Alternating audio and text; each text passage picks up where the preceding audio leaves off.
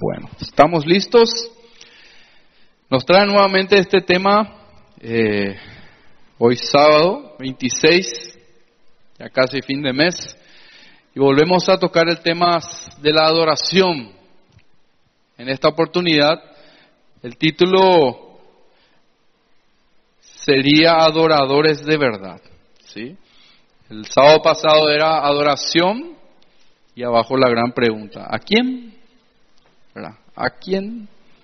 Y muchas cosas recordamos del sábado pasado, entre ellas, ¿verdad? Que como cristianos, como hijos de Dios, tenemos que saber hacia dónde va el enfoque de nuestra adoración.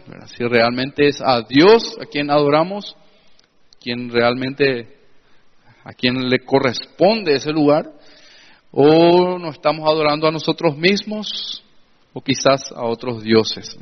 Entonces, muchas cosas hemos hablado el sábado pasado y vamos a continuar un poquitito, principalmente en la introducción quiero dar unos énfasis y volver a hablar sobre algunos puntitos, ¿ok? Y luego ir desarrollando ya acerca de este tema que es adoradores de verdad. Bueno, el sábado pasado hablamos acerca de la adoración, específicamente para los que no estuvieron y para recordarles, hablamos un poquitito acerca de la música. ¿Y qué tiene que ver la música con la adoración? ¿Tiene algo que ver? ¿Qué es lo que tiene que ver? ¿Hasta dónde la música entra en la adoración? ¿Verdad? Es, la adoración es todo, música nomás, todo eso lo compartimos el sábado pasado, ¿verdad? Pero Específicamente vimos cómo la música también puede ser mal utilizada cuando no cumple el propósito por el cual fue creado. ¿Sí? Que es para alabanza y gloria de Dios. Principalmente si estamos hablando de la adoración dentro del culto, dentro de la, del tiempo canción musical de la congregación principalmente, ¿ok? También vimos como congregaciones, ¿verdad? Y generalmente las grandes y megas iglesias, Son inclusive ejemplos para las mini iglesias, ¿verdad? En un, en un, en una adoración emocional y falsa realmente, ¿verdad? Entonces, estas mega iglesias, congregaciones, se han adaptado a este mundo, buscando agradar a la gente, a los oídos de la gente, ¿sí? No por el contenido de las letras de sus músicas, ¿verdad? Que en su mayoría no son cristocéntricas sino que dan un espacio a la música para animar al hombre, para motivar al hombre, para hablar del hombre, ¿ok? Para sanar al hombre y cosas por el estilo. Entonces, el propósito de, de muchas iglesias y el enfoque en el tiempo de la música, de la adoración, que debería de ser para el Señor, en realidad se queda aquí a nuestro nivel es nada más y nada menos que para el hombre. Mueve muchas de las emociones del hombre. Algunos quizás vean como exagerado esto, principalmente los que siguen este tipo de corriente, ¿verdad? Otros como anticuado, algo fuera de, de lugar, fuera de moda. O simplemente muchos lo ven como algo que no, no es peligroso no afecta, no, hace la diferencia, o sea, da lo mismo, lo mismo que lo mismo. Está bien, no está mal, pero está bien, así nomás, está en el medio. Entonces, puedes ver de diferentes formas. Lo cierto es que tenemos que analizar siempre si nuestra carne está siendo deleitada en ese momento o realmente estamos siendo edificados en el espíritu. ¿Ok? Así como todo lo que hacemos, ¿verdad? No solamente en el, en el área de la música, sino que todo lo que hacemos, ¿verdad? Por eso, ahora en esta introducción quiero enfatizar algunos puntos para traer un poquitito luz sobre este tema y bueno, que nos ayuden a actuar con sabiduría por sobre todas las cosas, ¿verdad? Porque nosotros como hijos de Dios no tenemos que hacer las cosas por hacer nomás, ¿sí? Sino que tenemos que meditar siempre si agrada al Señor, si realmente esto que busco hacer o que voy a decir o que voy a oír es del agrado del Señor. Entonces, siempre de esa manera soy, voy a buscar ser espiritual y, y hago un filtro, ¿sí? Un filtro de todo lo que sale y de todo lo que entra, ¿verdad? Y ese filtro es la palabra del Señor en nuestras vidas, ¿ok? Bueno, buscar la sabiduría ante todo, porque a eso fuimos llamados. Un día vamos a responder, un día vamos a estar delante del Señor y vamos a responder delante de Él por cada cosa que hagamos hecho. Ninguno de nosotros, los que está aquí, personas que están afuera, va a escaparse de ese juicio, va a escaparse de ese momento de presentarse para colocar sus obras o las cosas que ha hecho delante del Señor. Dice Eclesiastés capítulo 12, versículo 14, les leo en la traducción lenguaje actual, dice, un día Dios nos llamará a cuentas por todo lo que hayamos hecho, tanto lo bueno como lo malo, aunque creamos que nadie nos vio hacerlo. ¿ok? Muchas, muchas de las cosas que hacemos en privado, que hacemos ahí nomás sin que nadie lo vea, en algún momento van a salir a luz, ¿verdad? Y nada más y nada menos que al estar delante del Señor. Entonces, vamos a rendir cuentas de todo esto. Nuestro primer llamado al venir al Señor es el de obedecerle a Él. ¿Ok? Seguirle a Él. Y ese seguirle a Él implica obediencia a Él, a su palabra. ¿Ok? Y en esa obediencia al Señor, Él nos pide separación de este mundo. Separación. Distanciamiento. Separación. Porque no hay otra manera de obedecerle a Dios. No me refiero a que vivamos dentro de un termo todo el tiempo. Estamos en este mundo, pero no somos de Él. ¿sí? pasamos a ser ciudadanos del cielo y comenzamos a vivir una vida para agradar al Señor. Entonces, separación del mundo es lo que primero el Señor nos pide y nos va cada día de nuestras vidas, ¿verdad? Tratando para que nosotros podamos dejar todo lo que nos impide tener una relación con Él fluida y una relación por sobre todas las cosas espiritual con Él. Porque mientras mucho de la carne yo tenga, entonces, ¿qué tipo de relación lo que yo voy a tener con el Señor? ¿Qué es lo que voy a conseguir con Él? Nada. ¿Entienden? Porque no tiene ninguna relación el espíritu con la carne. Son totalmente contrarios lo uno con lo otro. Entonces, mientras yo más esté alimentando mi carne, dando lugar a mi carne, a mis propios deseos, ¿sí? yo menos voy a conseguir tener una relación con el Señor. Ahora, cuando yo voy dejando esas cosas, desechando, obedeciendo a Dios y separando las cosas del mundo, de mi vida, yo comienzo a tener una relación con Dios. Y cuando comienzo a tener una relación con Dios, me doy cuenta que cada día necesito crecer en eso, porque muy poco había sido sé, muy poco había sido conozco de Él ah, había sido mucho, me falta todavía. Había sido, estoy lejos. Ahí cuando te estás dando cuenta de eso, quiere decir que la relación con el Señor está siendo de manera correcta, ¿verdad? Y eso luego, luego, con el trato del Señor y la obra que el Señor hace, vamos cambiando en nuestro interior. Ahora, ¿de qué manera?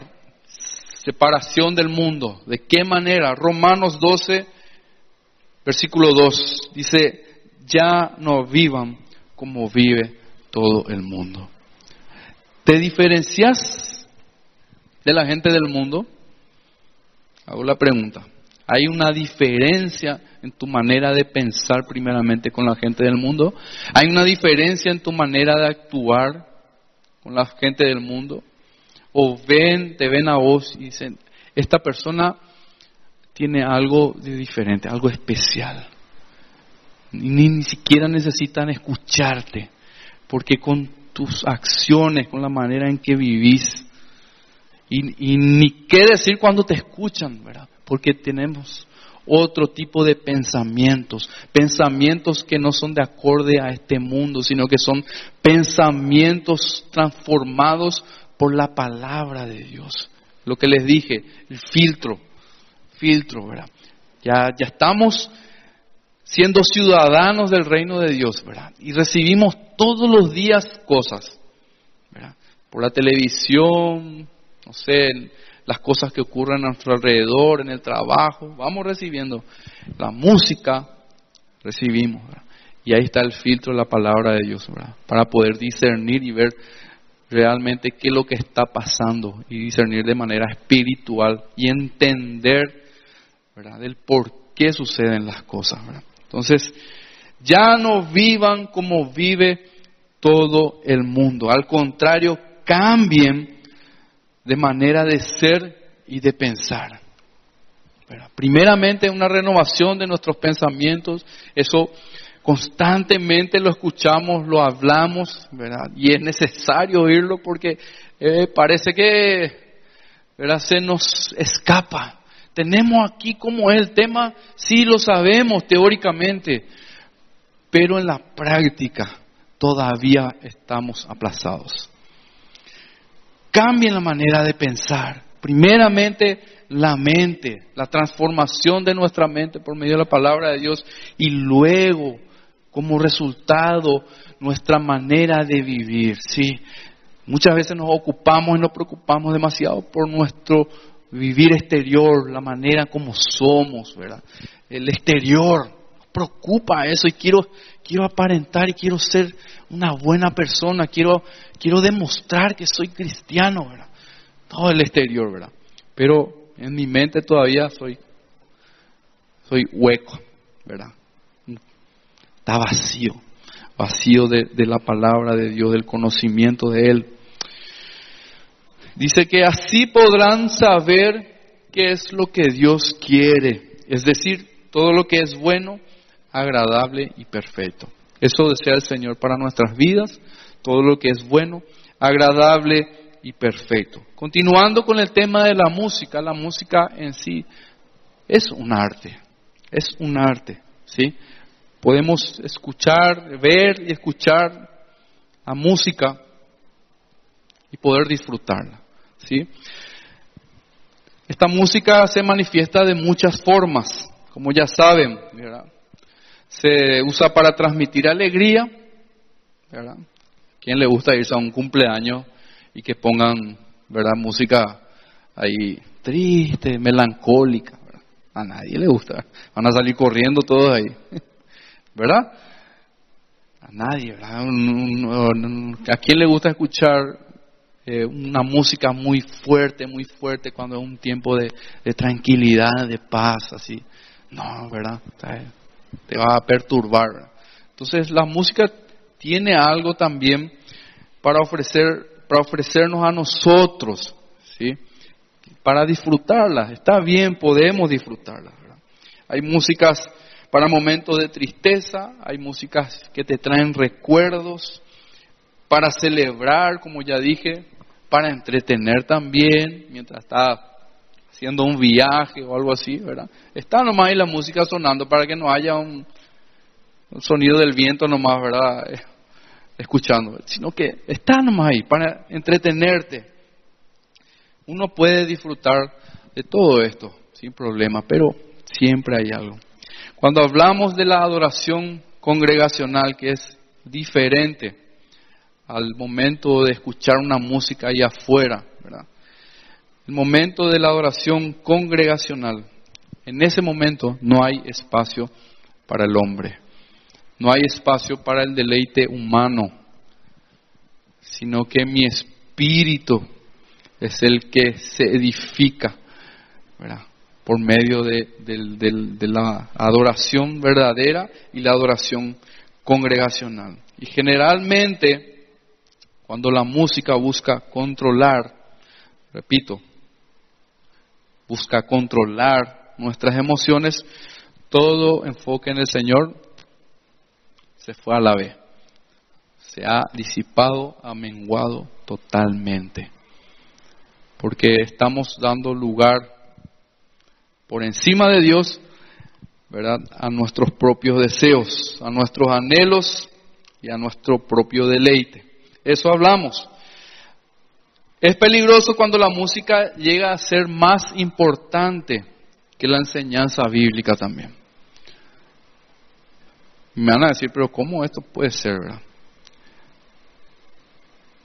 Ocurre en muchos lugares. Les di ejemplos de congregaciones, ¿verdad? Donde el énfasis en la música es algo grandioso.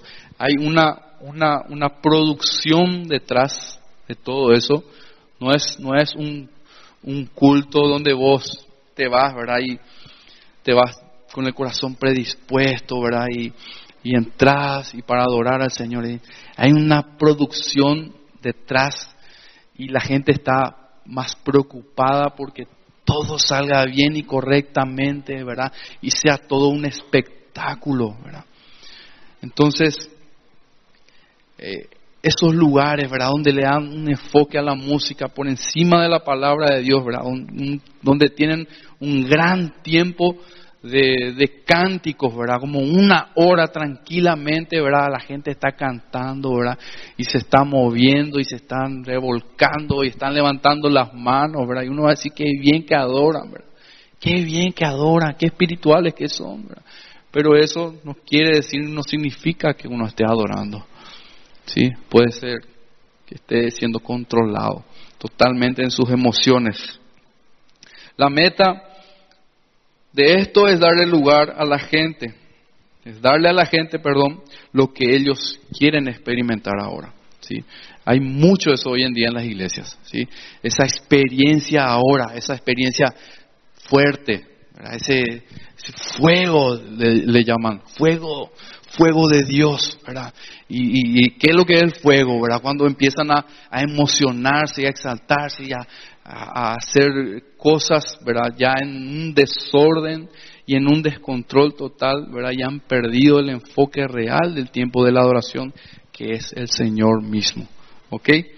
Entonces, esa es la meta, es proveerles en ese momento todo lo que se pueda, ¿verdad? Con la música tratar de levantarle a la gente, animarle, ¿verdad? A que, a que, a que puedan expresar ¿verdad? Con sus cuerpos, ¿verdad?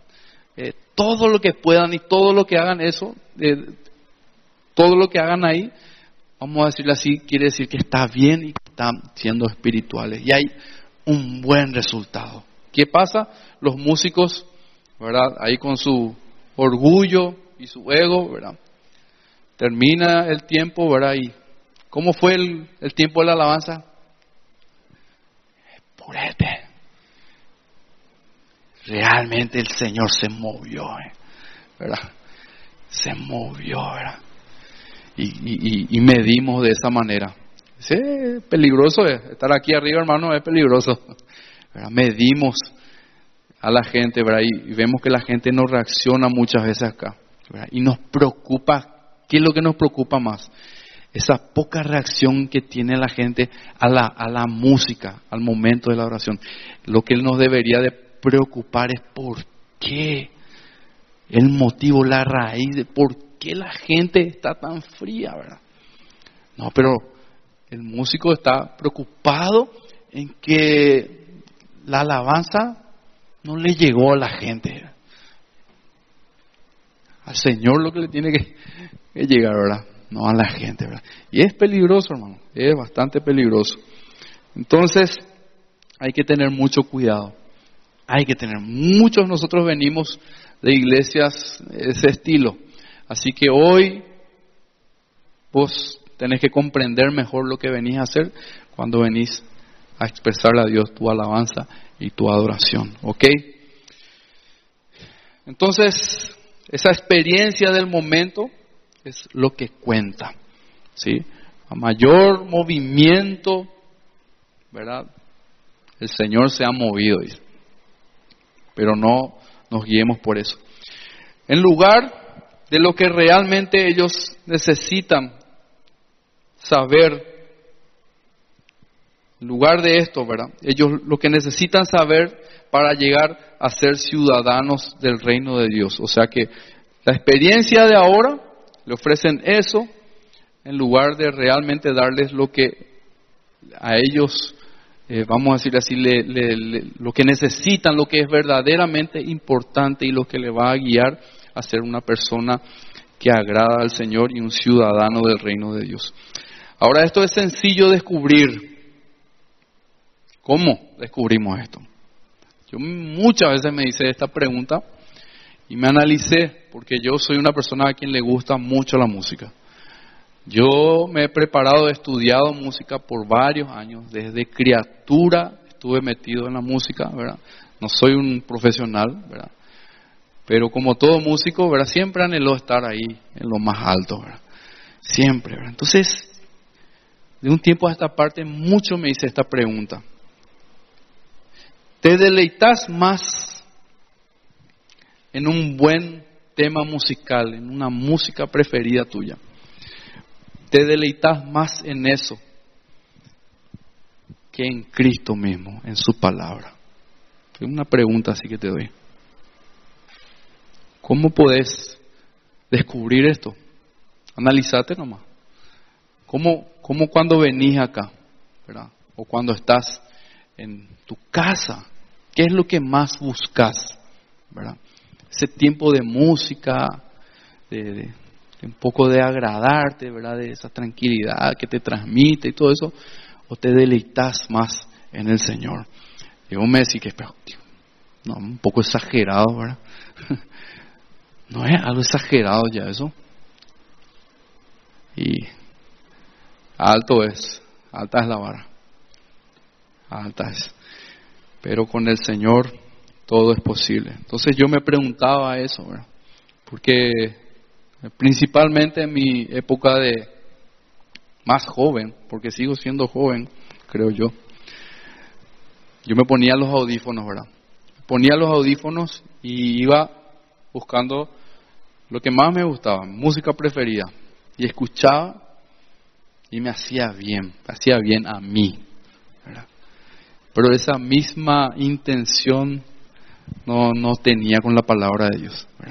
No iba a la palabra de Dios y leía un pasaje, este pasaje me deleitaba a mí, o me mostraba algo a mí y yo meditaba en él. Y wow, en serio, Señor. Esto es lo que me está diciendo. Entonces, la mayoría tenemos a la Biblia como un libro nomás. Un libro como cualquier otro. Y esta es la palabra de Dios misma. ¿Ok? Esa es una pregunta que me hacía. Otra, ¿te impresiona o te mueve más el sonido, por ejemplo? Los arreglos de un grupo musical. O cuando estás compartiendo la palabra de Dios en un grupo de oración, por ejemplo, ni diez minutos no puedes aguantar. No podemos. Entonces, es para analizarnos y hacernos esa pregunta, ¿verdad? Al, principalmente a aquellos quienes les gusta mucho la música, ¿verdad? El pasaje de segunda de Timoteo 4, versículo 3, nos revela algo interesante. Y aquí habla específicamente con respecto al, a la palabra de Dios, ¿ok? Pero es aplicable también a todo lo que oímos, porque la música tiene un mensaje. La música transmite un mensaje, ¿ok? Y como tal nosotros tenemos que analizar qué tipo de mensaje recibimos. Dice 2 Timoteo 4, 3 Dice que llegará el día en que la gente no querrá escuchar la buena enseñanza. Ese día ha llegado, ha llegado. No querrá escuchar la buena enseñanza, al contrario, querrá oír enseñanzas diferentes, por eso buscará maestros que le digan lo que quieren oír. Eso es una realidad ya hoy. La gente quiere ir tras las cosas que le agradan, ¿sí? que le van a, vamos a decir, endulzar el oído. Por eso hay mucha gente que no soporta la verdad. Y lo primero que, que hace la palabra de Dios, la palabra de Dios ofende al hombre. Ofende al hombre. ¿Por qué? Porque está contrario, ¿verdad? La enseñanza es contraria a la manera de vivir del hombre. ¿Ok? Entonces, dice que en los últimos tiempos. Esos tiempos han llegado, la gente ya no va a buscar esa buena enseñanza, esa buena doctrina, sino que van a buscar oír cosas que le agradan para sus propios deleites y buscarán maestros, dice, que le digan lo que quieran oír. Y ahora trasladamos esto a la música. Esto es lo que muchas veces nos pasa. A nosotros nos parece aburrida la música que realmente exalta a Dios, adora a Dios, que es espiritual realmente. Nos parece aburrida. Y no la queremos ni siquiera cantar escuchar menos cantar, porque nos parece que no está bien adaptada o no es lo suficientemente buena. Y ponemos por encima lo otro, lo que nos agrada escuchar. Entonces, corremos el peligro de alimentar primero nuestra carne y el espíritu le dejamos de lado. Y a manera de resumir esta introducción, prometo que no va a ser dos horas la prédica. a manera de resumir esta introducción, ser adoradores va mucho más allá de cantar una linda canción o una canción centrada en el Señor, va mucho más allá de eso. El ser adorador es un estilo de vida, de obediencia al Señor.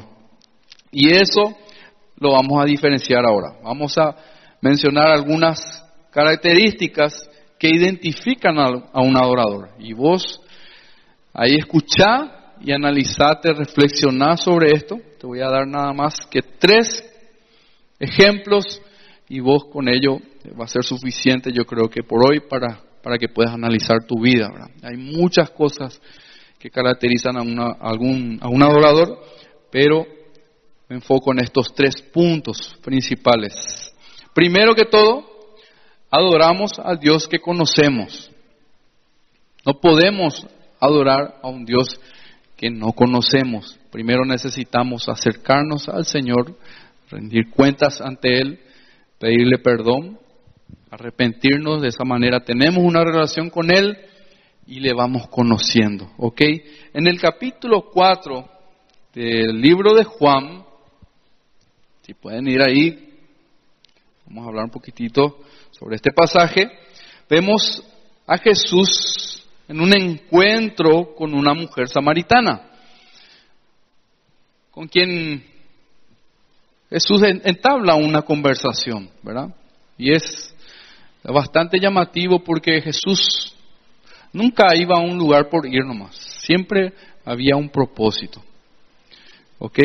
Entonces, eh, sabemos que en esta relación entre judíos y samaritanos no había nada de, amistad, ¿verdad? No se llevaban bien, había una división, ¿verdad? Y esta división era en el carácter religioso entre ellos, ¿verdad? Judíos y samaritanos no se llevaban, ¿verdad? Pero tuvieron ese encuentro, Jesús estaba ahí sentado, ¿verdad? Llega la mujer samaritana, ¿verdad? Va para, para buscar agua, ¿verdad? Y en eso Jesús, ¿verdad? Lo primero que le dice es, eh, quiero, quiero beber, dame de beber, dice, ¿verdad?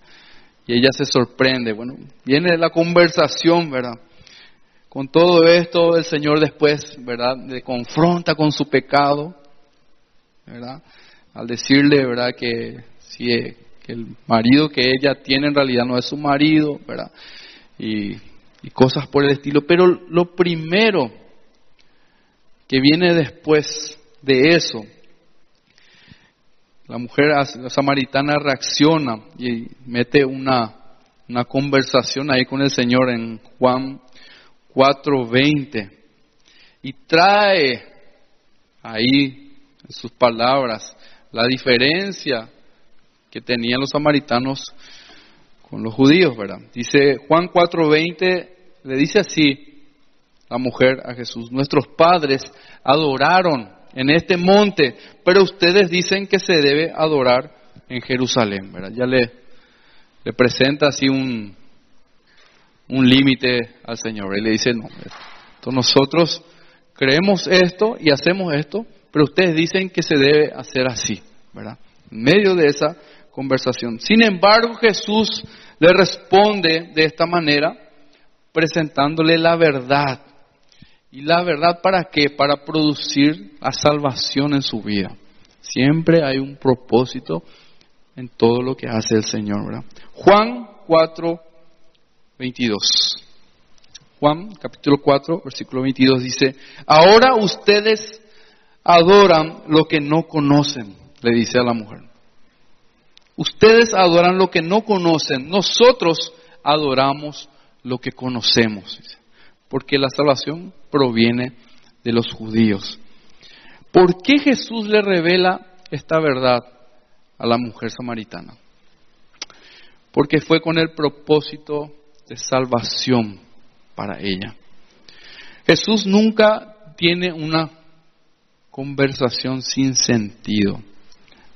En toda la Biblia vemos que detrás de cada visita, cada lugar donde iba, cada palabra, conversaciones, todo tenía un sentido, un propósito.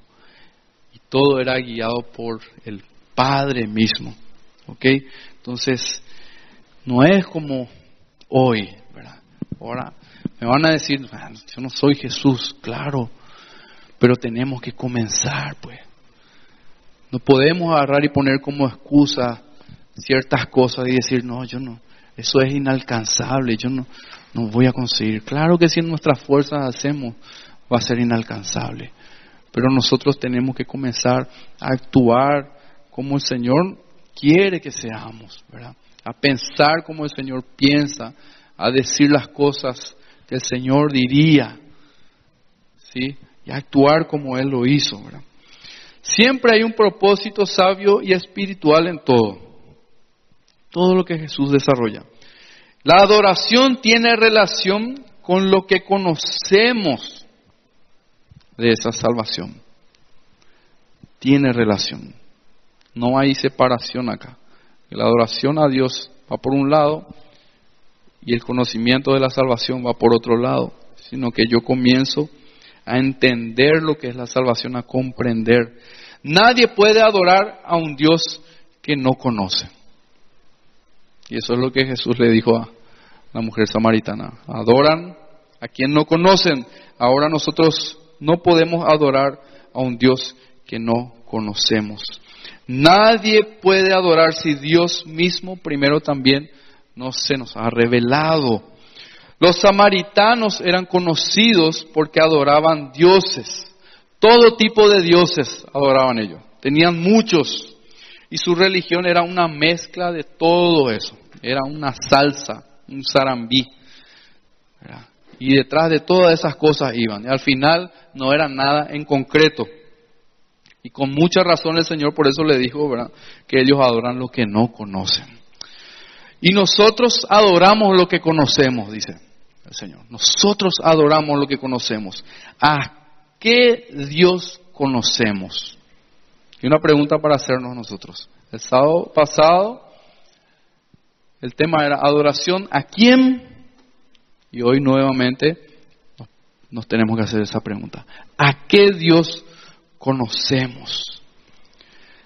Jesús también le revela eso a la mujer en Juan 4:10, unos versículos antes.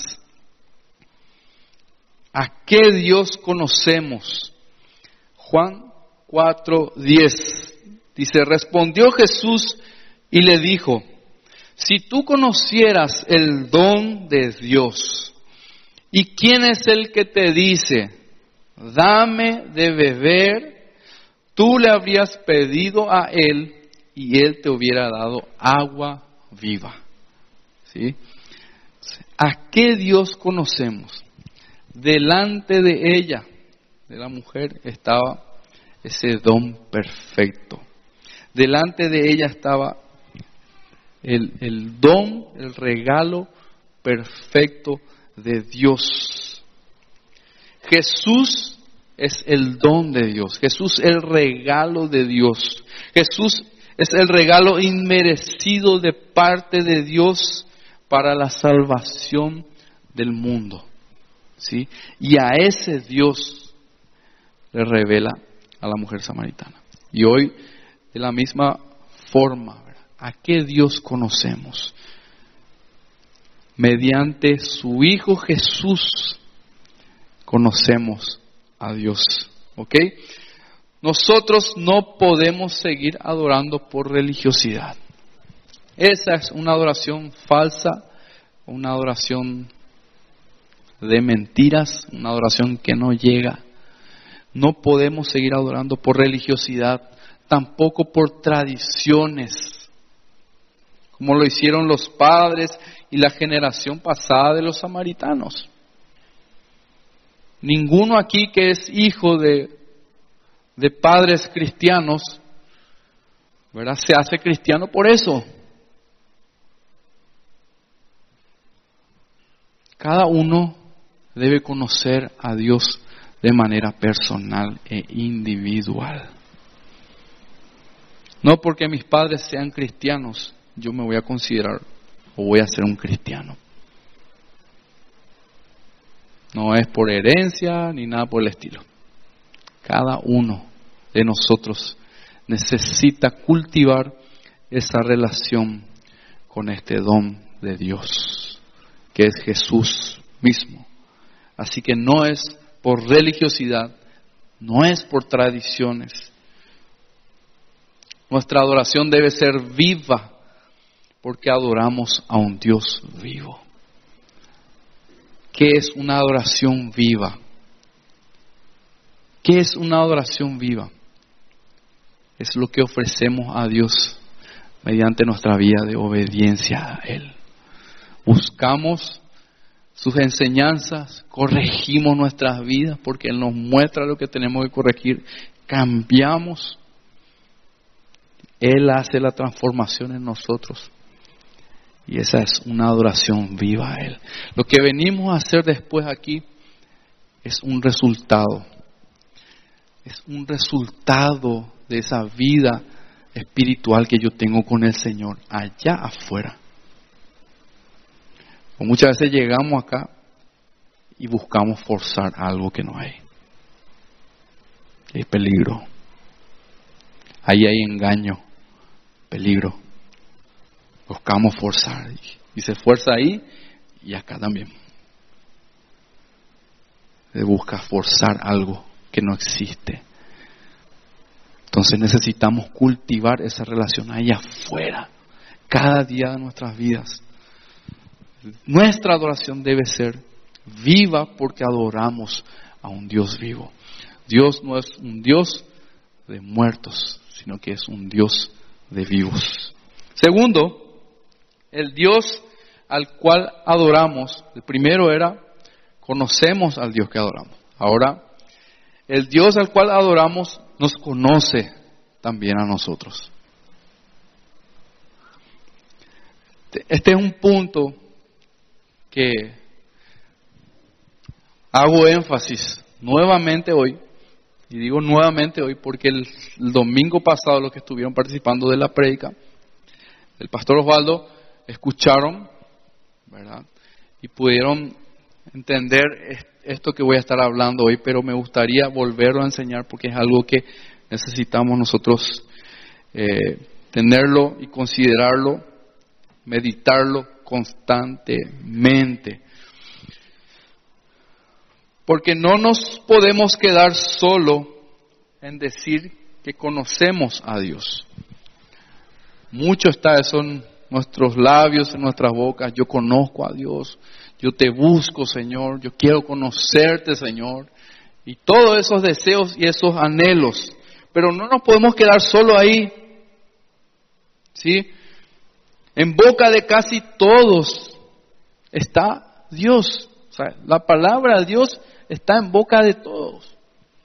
Vos ves una película y, ay, gracias a Dios, ¿verdad? El comentario. Te vas y hablar con tu compañero de trabajo que más mundano que no sé qué. Y sí, gracias a Dios, dice también, ¿verdad? Y así en busca de todo el mundo está Dios. Yo le conozco a Él, decimos, ¿verdad? Yo le conozco a Él, yo creo en Él y lo que Él va a hacer en mí. Pero cada uno crea a su manera. Y esto es un gran engaño. ¿Te conoce Dios? ¿Me conoce Dios? Mateo 7, 21. Mateo capítulo 7, versículo 21 en adelante dice así. Cuidado, ojo, presta atención. Ahora presta atención porque después va a ser tarde. Cuidado. No todos los que dicen que yo soy su Señor y dueño entrarán al reino de Dios. La versión lenguaje actual. No todos los, los que dicen que yo soy su Señor y dueño entrarán en el reino de Dios. Eso no es suficiente, dice. Antes que nada deben obedecer los mandamientos de mi Padre que está en el cielo. Cuando llegue el día en que Dios juzgará a todo el mundo, muchos me dirán, dice, Señor y dueño nuestro, nosotros anunciamos de parte tuya el mensaje a otros, predicamos, evangelizamos y también usamos tu nombre para echar fuera demonios. En tu nombre también hicimos milagros. Señor, en tu nombre, cada domingo me fui a ministrar la alabanza. Señor, yo estuve sirviendo como mujer. ¿No te acordás de mí? Y esas expresiones no creo que sean así tranquilitas, ¿verdad? sino que yo creo que van a ser como un, un lamento, algo, algo de, vamos a decir así, con tristeza, una angustia decirle al Señor eso. Pero Señor, te serví. Hice esto, hice aquello. Ayudé aquí.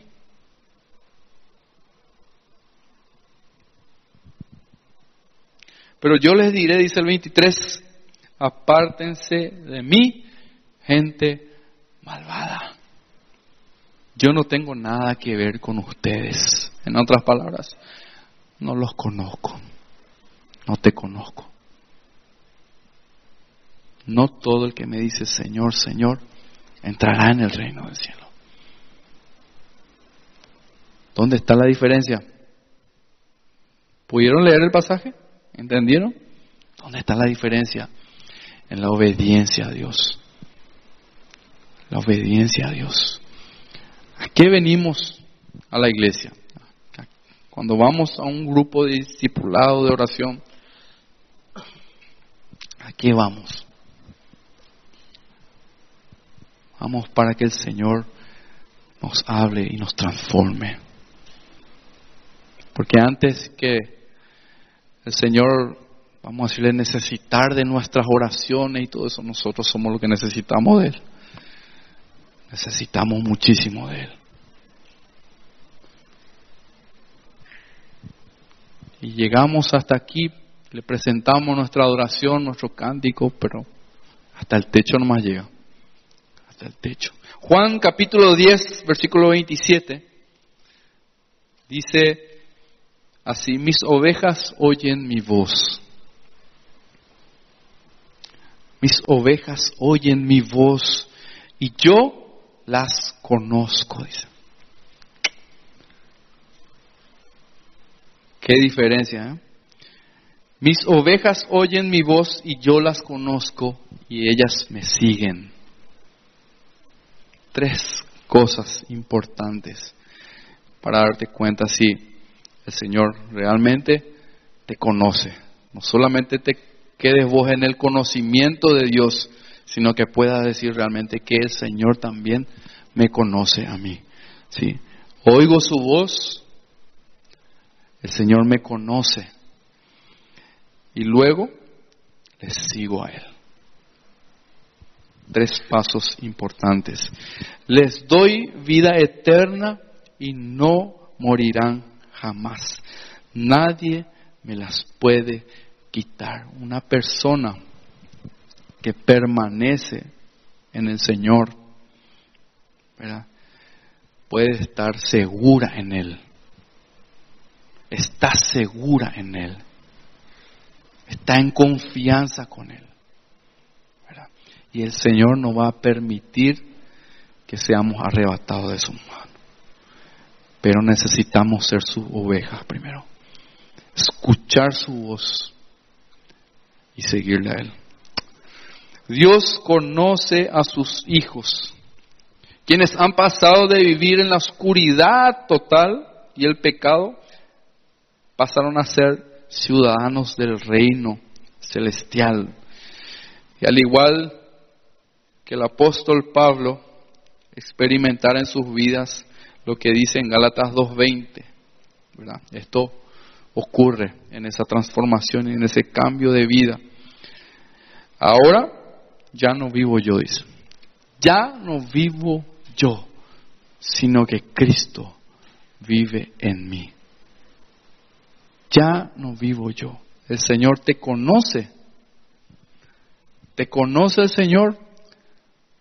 Si realmente te conoce es porque estás, eh, vamos a decirle, ya moriste a tu, a tu yo para darle lugar a Él.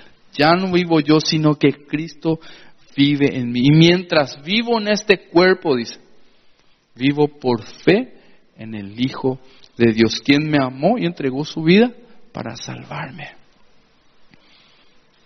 ¿Nos conoce el Señor? ¿Te conoce el Señor? ¿Estás obedeciéndole? ¿Estás haciendo esa diferencia? No es solo oír, sino que hacer. No es solo escuchar, sino que aplicar obediencia. Ahí está la diferencia. ¿Querés saber si sos un adorador, si estás vivo o estás muerto? Analízate nomás. ¿Cómo estás obedeciendo al Señor? Y tercero, el adorador busca la aprobación de Dios y no del mundo. Y esto es una lucha tremenda que tenemos. Como jóvenes, ¿verdad? Principalmente, eh, fácilmente nos deslizamos en este punto. Buscamos la aprobación de Dios o la del mundo.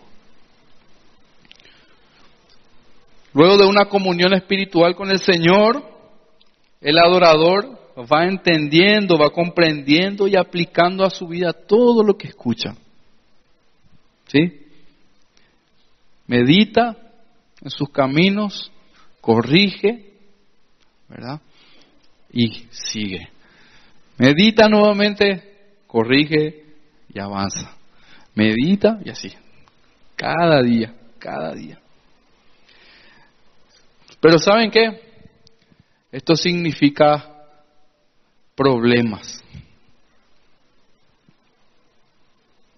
Al aplicar la palabra a nuestras vidas, significa que muchas veces no va a haber tranquilidad en nuestras vidas. Significa, en otras palabras, problemas, dificultades, ¿sí? diferencias con la gente del mundo. Pero esto no nos puede hacer tambalear. Y cada uno es probado en esto. ¿Cedemos siempre en esto? ¿Estamos cediendo? ¿Buscamos la aprobación del mundo? ¿Somos fieles a Dios? ¿Buscamos agradar a Dios? Entonces, si cedemos siempre, preferimos la aprobación del mundo.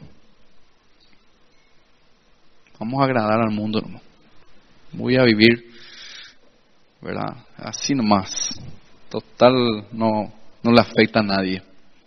No le hago mal a nadie. Estoy tranquilo así. Luchamos y nos mantenemos firmes. Entonces buscamos agradar a Dios y ahí somos aprobados por el Señor. Amén. Segunda de Timoteo capítulo 2. Segunda de Timoteo capítulo 2. Y vamos a ir leyendo algunos versículos, ya para ir ya terminando enseguida, pero vamos a ir analizando algunos versículos de este pasaje de Segunda de Timoteo capítulo 2, versículo 15 en adelante.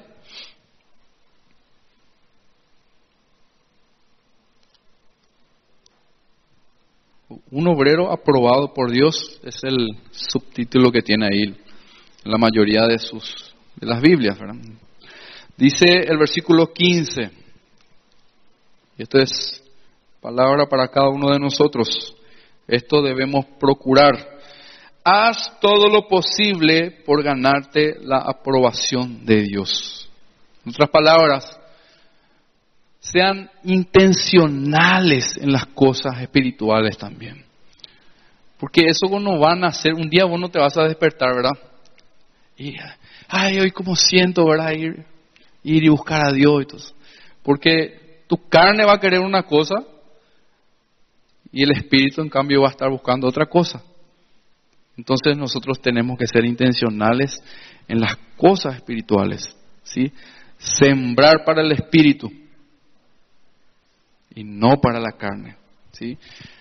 Haz todo lo posible por ganarte la aprobación de Dios, no de la gente. Así Dios te aprobará como un trabajador que no tiene de qué avergonzarse. ¿Ok? Correcto hasta ahí. Y que enseña correctamente el mensaje verdadero. 16. No prestes atención a, las discusiones de los que no creen en Dios. No prestes atención, dice, no entres en sus conversaciones, no pienses de la misma manera que ellos, no tengas ese mismo vocabulario, esas mismas ideas que el mundo, no prestes atención a las discusiones de los que no creen en Dios. Y esto todos los días yo creo que todos lo experimentamos, ¿verdad? En nuestro lugar de trabajo, ahí cuando recibimos un cliente, cuando estamos en el colegio, en el estudio, en la facultad, estamos todo el tiempo enfrentándonos con discusiones de gente que no cree en Dios. Y no presten atención a eso, dice, no se involucren en eso. Podés escuchar, ¿verdad? Vas a escuchar seguramente, ¿verdad? Pero no te vayas a involucrar de la misma manera, así como ellos se involucran. ¿Entienden? Pues eso no sirve de nada. Dice, los que así discuten van de mal en peor. Están perdidos y van a continuar más perdidos que nunca. Si es que, obviamente, no hay una obra redentora del Señor ahí. 19 ahora, versículo 19. Pero podemos estar seguros, perdón, Dice, pero podemos estar seguros de lo que hemos creído, porque lo que Dios nos ha enseñado es como la sólida base de un edificio, en donde está escrito lo siguiente, Dios sabe quiénes son suyos. Ahí otra vez la palabra, ¿te conoce Dios? Dios sabe quiénes son suyos. Y también que todos los que adoran a Dios dejen de hacer el mal. Clarito. todos los que adoran a Dios dejen de hacer el mal. Otra cosa, agrada a Dios, el adorador agrada a Dios y desagrada al mundo. O agradamos al mundo y desagradamos a Dios. Entonces el adorador deja de hacer el mal, no le da lugar al mal en su vida. Versículo 22. No te dejes llevar por las tentaciones propias de tu edad. Vamos a ser tentados. ¿Quién es tentado aquí? Todos somos tentados. No hay pecado en esto. Todos vamos a ser tentados. No hay pecado todavía en esto, ¿verdad? Pero dice, no te dejes llevar.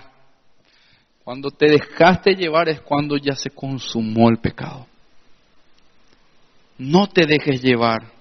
Tú eres joven, así que aléjate de esas cosas y dedícate a hacer el bien, dice.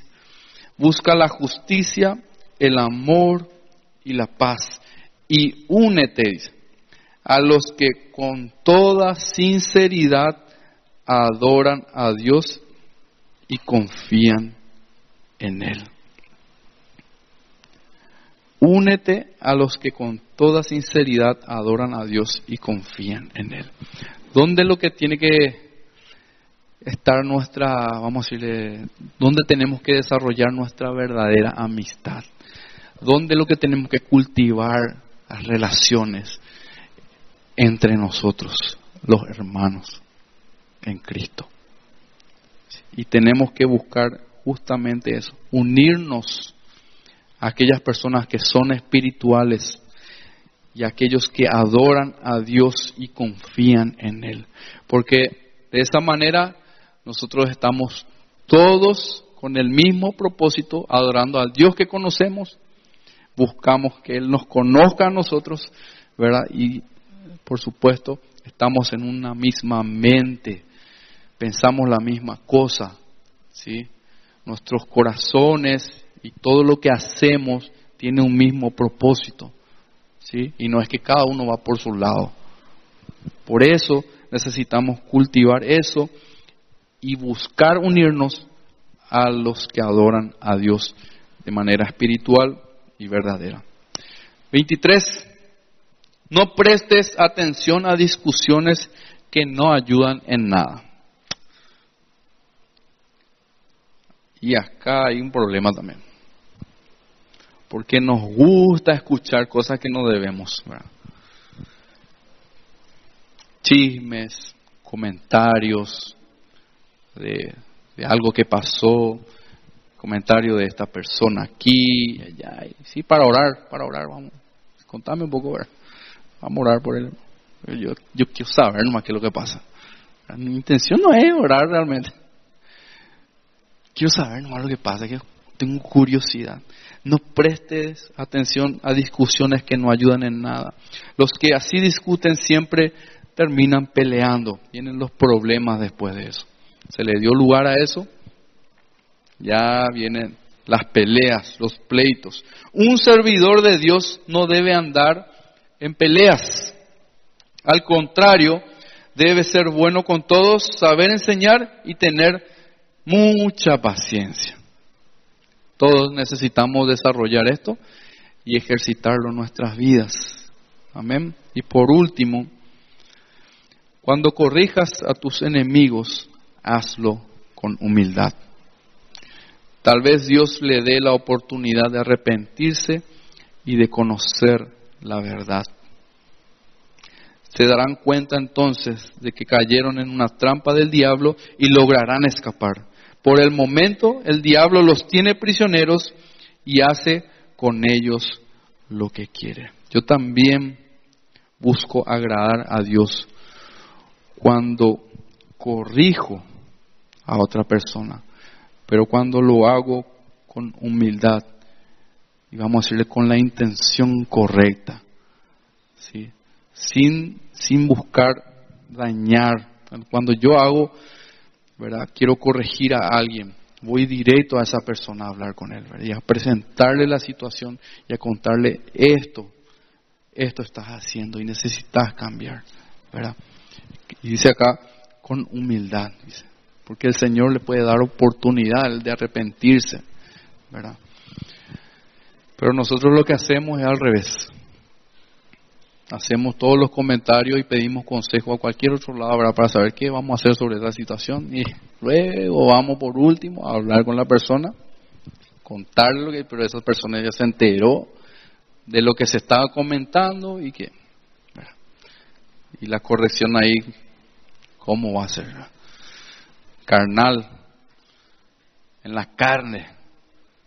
Entonces hermanos necesitamos ser espirituales en esto también y buscar la aprobación de Dios en cada cosa que hagamos amén entonces hasta aquí quedamos por hoy con el tema de la adoración. Espero que hayan comprendido, hayan entendido, ¿verdad? Que, que la adoración va más allá de, un tiempo musical que realmente tiene mucho que ver con el estilo de vida que llevamos. ¿sí?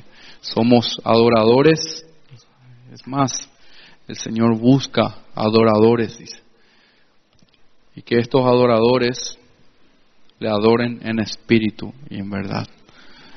Como dije la vez pasada, muchas veces eh, nos enfocamos demasiado en que Dios necesita adoración, nuestra adoración, y todo eso es bueno, pero el Señor primero quiere que seamos adoradores.